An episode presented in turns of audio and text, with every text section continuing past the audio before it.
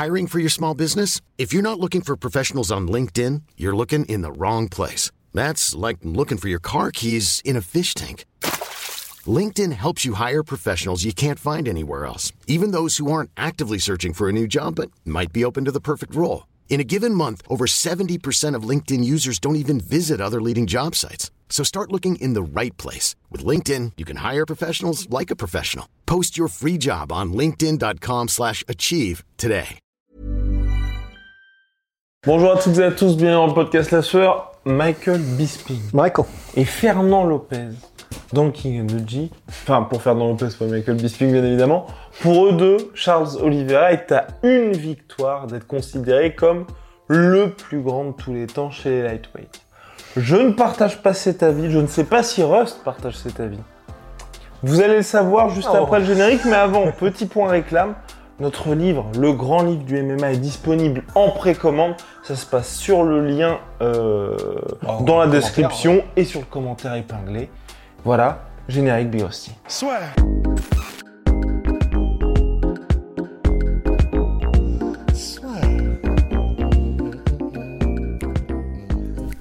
entre dans l'octogone avec Unibet.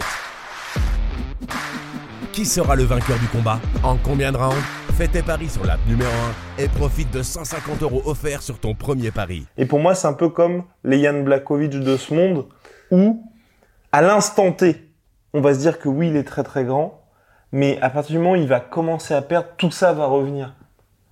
Et moi, c'est pour ça que même si là, il arrive à battre Islam Makhachev, j'aurais beaucoup de mal à dire c'est lui le plus grand, tu vois. Je peux pas, en fait, j'ai beaucoup, même si oui, on sait, Rabib, il a très bien géré sa carrière pour qu'il soit à 29-0, mais j'ai beaucoup de mal à fermer les yeux sur, bah, d'un côté, il y a un mec qui termine à 29-0, de l'autre, il y a quelqu'un qui a quand même 11 défaites, je crois, en carrière pour euh, Charles, Charles, peut-être quoi, un truc comme ça. Ouais, et, et en plus des défaites, c'est pas comme Donald Cerrone avant la fin de sa carrière où Donald Cerrone, vous regardez, il a perdu que contre des légendes. Charles Oliveira, il a perdu aussi contre des gars qui, enfin, enfin, pour- par exemple, hein, Paul Felder, pour moi, c'est un des meilleurs gars contre lesquels il a perdu, mais Paul Felder, pour moi, n'est pas une légende, par exemple.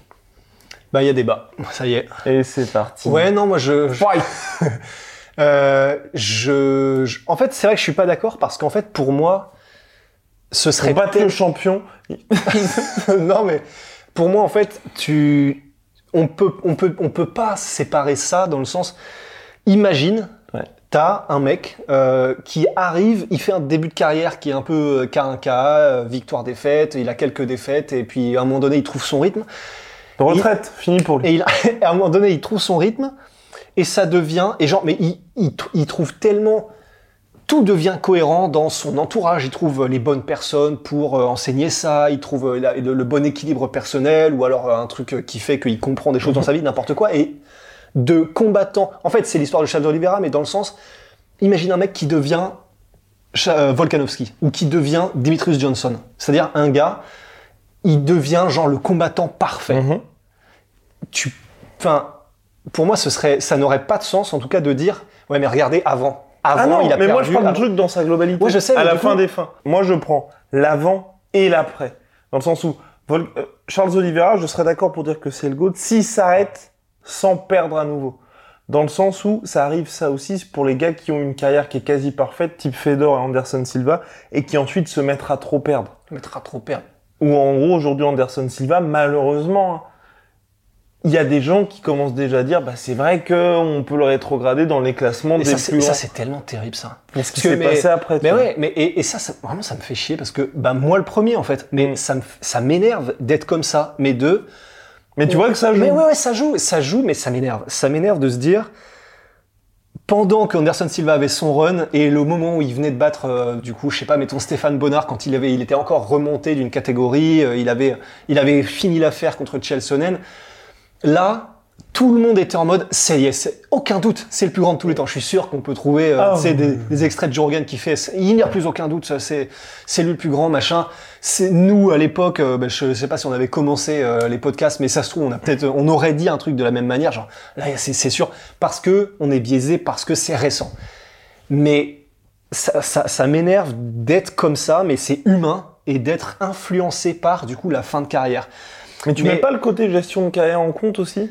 Ou, ou du coup, un mec comme Georges Saint-Pierre, où mine de rien, le combat contre Michael Bisping, c'était le premier combat depuis un petit moment où il faisait un peu rêver Georges Saint-Pierre. On va pas se mentir, Ouais, ouais, ouais. parce qu'il gérait sur la fin de carrière. Sauf que t'as quand même les petits W de, enfin le, le vert qui s'ajoute petit à petit. Ou même, c'est diff- enfin c'est différent parce qu'on va pas parler de MMA, mais en boxe anglaise, tu vois, Floyd Mayweather, ça fait très longtemps qu'en boxe anglaise, il a pas fait une vraie grosse performance, tu vois. Mhm, mhm. Sauf que t'as les victoires qui s'ajoutent et t'as une gestion carrière qui fait que là où certes Pacquiao a pris des gros risques, bah il y a quand même eu plus de défaites pour Pacquiao, tu vois. Ouais, Et c'est un petit peu ce côté-là où moi je, je pour moi ça compte aussi à la fin, tu vois, quand tu regardes le bilan, quand tu regardes la gestion de carrière, de se dire le mec s'est arrêté au top. Et du coup, Charles Oliveira, si par exemple là, il bat Islam Makhachev et qu'il dit bon bah les gars, j'ai nettoyé le bordel, là je me casse, il aura fait un truc un peu comme Habib où tu pars tout en haut. Mais s'il laisse le temps au sport de le rattraper comme nous on a envie de voir, enfin Ouais, le fait que les gars euh, battent différentes générations de combattants et tout, ouais. c'est là où je me dis, bah, même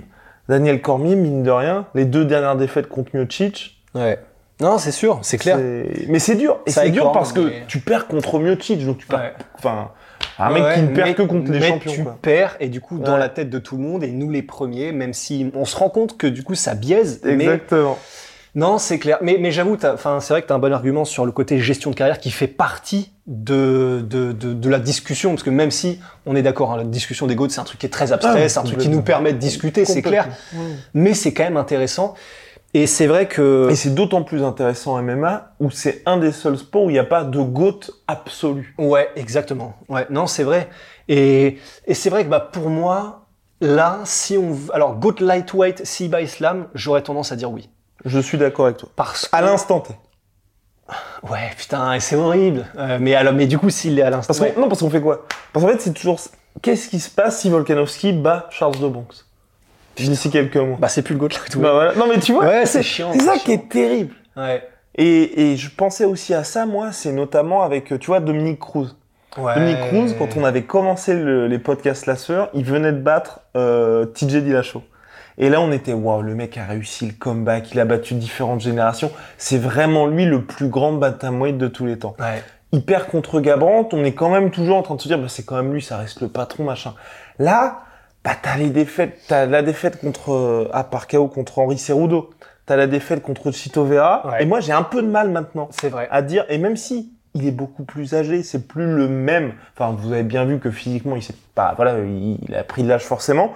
Mais j'ai du mal à me dire la référence absolue Ouais. dans cette catégorie. Moi, aujourd'hui, je suis dans, à un stade où je me dis, il y en a pas dans cette catégorie-là. Ou peut-être Dillashaw, mais il y a le problème de la suspension. S'il revient et que là, il bat Sterling, on peut se poser la question. Mais j'ai beaucoup de mal à dire c'est Dominique Cruz parce que on l'a vu trop de fois là être dépassé. C'est vrai. Non, et du coup, comme on a les images Ouais. de personnes qui ont, même si c'est à cause de l'âge, de- du ralentissement, c'est vrai que comme on a dans nos têtes les images de gens qui ont été capables de prendre le meilleur sur lui, Ouais, de dire, ouais, les déplacements, machin. Ouais. Et c'est vrai que bah du coup, on a tendance à se dire bah ouais, mais vu que lui il a battu dans ce domaine-là et lui dans ce domaine-là, bon bah c'est à dire que c'était pas, enfin c'est c'est vraiment terrible. Ryan Reynolds here from Mint Mobile. With the price of just about everything going up during inflation, we thought we'd bring our prices down. So to help us, we brought in a reverse auctioneer, which is apparently a thing. Mint Mobile unlimited premium wireless. Ready to get 30, 30, bit to get 30, bit to get 20, 20, 20, bit to get 20, 20, bit to get 15, 15, 15, 15 just 15 bucks a month. So, Give it a try at mintmobile.com slash switch. $45 upfront for three months plus taxes and fees. Promo for new customers for limited time. Unlimited more than 40 gigabytes per month. Slows. Full terms at mintmobile.com. Donc en fait c'est vrai, c'est vrai que là, bah, Georges Saint-Pierre, oui, go to welterweight parce que bah il s'est non seulement welterweight, il a battu plusieurs générations, il a dépassé, il a amené quelque chose au sport, il a dépassé tous ses adversaires. En plus, à la fin, il est monté, donc c'est pour ça que c'est pour nous euh, l'un des trois côtes de toute façon du MMA. Et si il a vengé toutes ses défaites. Il a vengé Ça, ce qui est très très important pour moi. Et oui, Parce que même, euh, regardez ce qu'a fait Dimitrius Johnson, il perd par KO, il revient, il met le KO à Moraes et là il prend la ceinture. Et ça, pour, enfin, ça permet d'égaliser vraiment le truc. Et ça, c'est aussi très très fort. Mais du coup, une autre question, est-ce Ah. que, euh, est-ce que ça cimente son statut de GOAT lightweight ever si jamais il là, il bat Islam Makhachev, après, il monte en welterweight et il finit sa carrière en welterweight mais il perd tous ses combats? Ça aussi, j'ai beaucoup de mal avec ça. Ah. J'ai beaucoup de mal avec ça aussi. Non, donc en fait, il faudrait que là, il- si on veut que l'hypothèse se fasse de Charles euh, Oliveira, Charles il Oliveira. ne perd plus. Go- Ouais, voilà. En fait, il faudrait que. Mais j'ai du mal à voir en soit il perd mais- plus, ou alors il fait, il fait le combat contre Habib aussi. Non mais moi je rêve ouais, de ce bah combat-là parce que comme ça il y a plus de questions. Ouais. Que ce soit Habib, que ce soit Charles Dobronx, le mec qui gagne, Ah, mais là, il il, il fasse prend en le trophée et puis voilà. hein. En tout cas, ouais. Là, s'il bat Islam et que ensuite il bat un nouveau contender chez les lightweight et que imagine, imaginons ensuite effectivement il prend Habib euh, même en welter, tu Mhm. vois. Là, effectivement, je pense et il prend sa retraite après, mais il est encore relativement jeune. Hein. Ouais. C'est ça qui est. Euh, non, je pense qu'il a un petit peu le temps, mais pour moi vraiment ça fait partie de ces combattants-là. Ou même quand vous vous souvenez, il y avait le run avec euh, Masvidal. Ouais. Quand Masvidal il s'était retrouvé à être troisième de la catégorie, à l'instant T, oui, il était troisième de la catégorie. Ouais. Mais c'est des combattants qui ont tellement des carrières avec beaucoup de défaites et puis Bas. n'ont pas été directement dans un statut de contender où en tout cas tout le monde se disait bon lui c'est le prospect qui va réussir à s'imposer. Enfin, on le voyait pas comme un champion en puissance Masvidal. Mais à un moment donné en 2019, on était tous à se dire bah ouais, il y a moyen que ce gars-là soit le prochain champion. Ouais. Mais il y a trop de défaites à mon sens pour pouvoir se dire il peut faire partie du gratin absolu. Sauf s'il arrive à gérer et à s'arrêter au moment parfait. Parce que, je veux dire, Yann Blakovic, par exemple, quand il bat euh, Adesanya, il s'arrête à ce moment-là, les gens ont été, ah bah oui, enfin, il a défendu sa ceinture, machin. Enfin, Ouais. Non, c'est clair. Ça a son importance, ça, mine de rien. Parce que là, même là, aujourd'hui, c'est ce qu'on disait avec Ross- enfin, on en parle assez régulièrement. Adesanya, certes, il a perdu contre Blakovic, mais c'est pas que les gens ont oublié, mais on est dans un truc où il pourra Ouais. peut-être remonter là en cas de victoire contre Alex Pereira parce qu'il n'y a qu'une seule défaite pour lui. D'autant plus qu'il est en train de prendre du poids là Ouais. pour Alex. Donc euh, non, non, c'est clair. Donc bah voilà, en tout cas, euh, ouais, c'est ça, c'est victoire Islam. Là déjà pour moi, il, c'est le go actuel, le goat lightweight, Ouais. parce qu'il aura combattu le même style, la même opposition que Habib, même une meilleure opposition pendant plus longtemps avant, et en plus il aura battu l'héritier du style Habib. Donc pour moi, si Habib est considéré comme le GOAT lightweight actuellement, bah, si Islam bat, euh, si Oliveira bat Islam, pour moi, il le dépasse. Ouais, non, parce que c'est le run aussi, en fait. C'est surtout ça, c'est comme, on en parle de temps en temps, et, et là aussi, c'est exactement aussi le même genre de combattant où je pense qu'il est assez souvent oublié quand on parle des meilleurs lightweight de tous les temps, c'est Robbie Lawler. Mais le run... Lightweight? de welterweight, pardon. Oui. Mais le run Ouais. de Robbie Lawler pour le moment où il prend la ceinture jusqu'au combat contre Carlos Condit, Ouais. c'est un run pour l'histoire Et c'est un run à la Oliveira. que des fights. Oui, c'est ça, Ouais. c'est exactement ça. Sauf que, bah, il y a eu ensuite cette dernière partie de carrière qui est un petit peu plus pénible pour tous les fans de Robbie Lawler. Mais là, le run qui est en train de faire, parce que Rabib aussi, il a eu ça. Enfin, le run qu'il fait où McGregor, il le termine. Ouais. Dustin Poirier, le termine. Justin Gagey, le termine. Ouais. C'est complètement fou. Sauf que là, il est quand même Charles Oliveira sur Tony Ferguson, Michael Chandler, Dustin Poirier, Justin Gagey.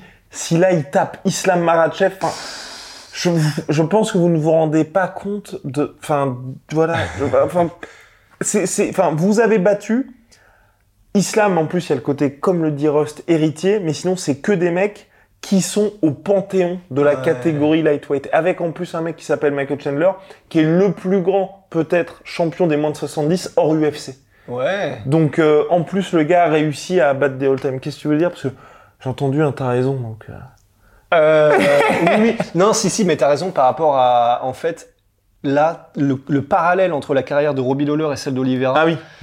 Il y a quand même énormément de similitudes et en fait j'étais en train du coup là de me faire des anticipations tu sais euh, comme Sherlock Mm. là dans machin où tu où j'imaginais la fin de carrière d'Oliveira Ouais.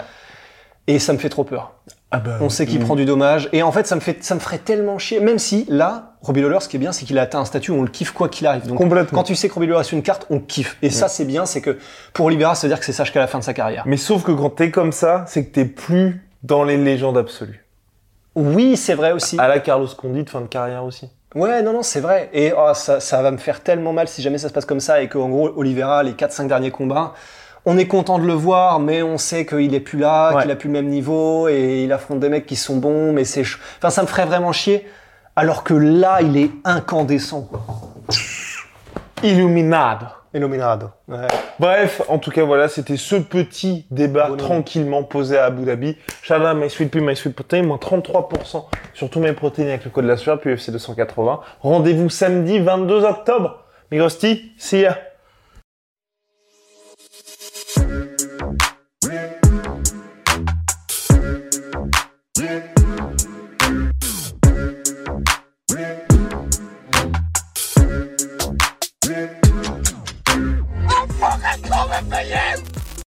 Et voilà, c'est la fin de votre épisode du podcast La Sœur. Si ça vous a plu, n'hésitez pas à nous mettre les 5 étoiles sur Apple Podcast ou sur Spotify. Vous pouvez aussi nous laisser un petit commentaire, ça nous aidera beaucoup.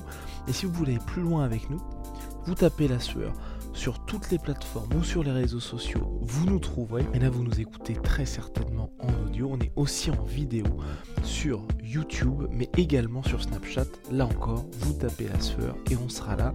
Merci de votre fidélité et à très vite pour de nouvelles aventures.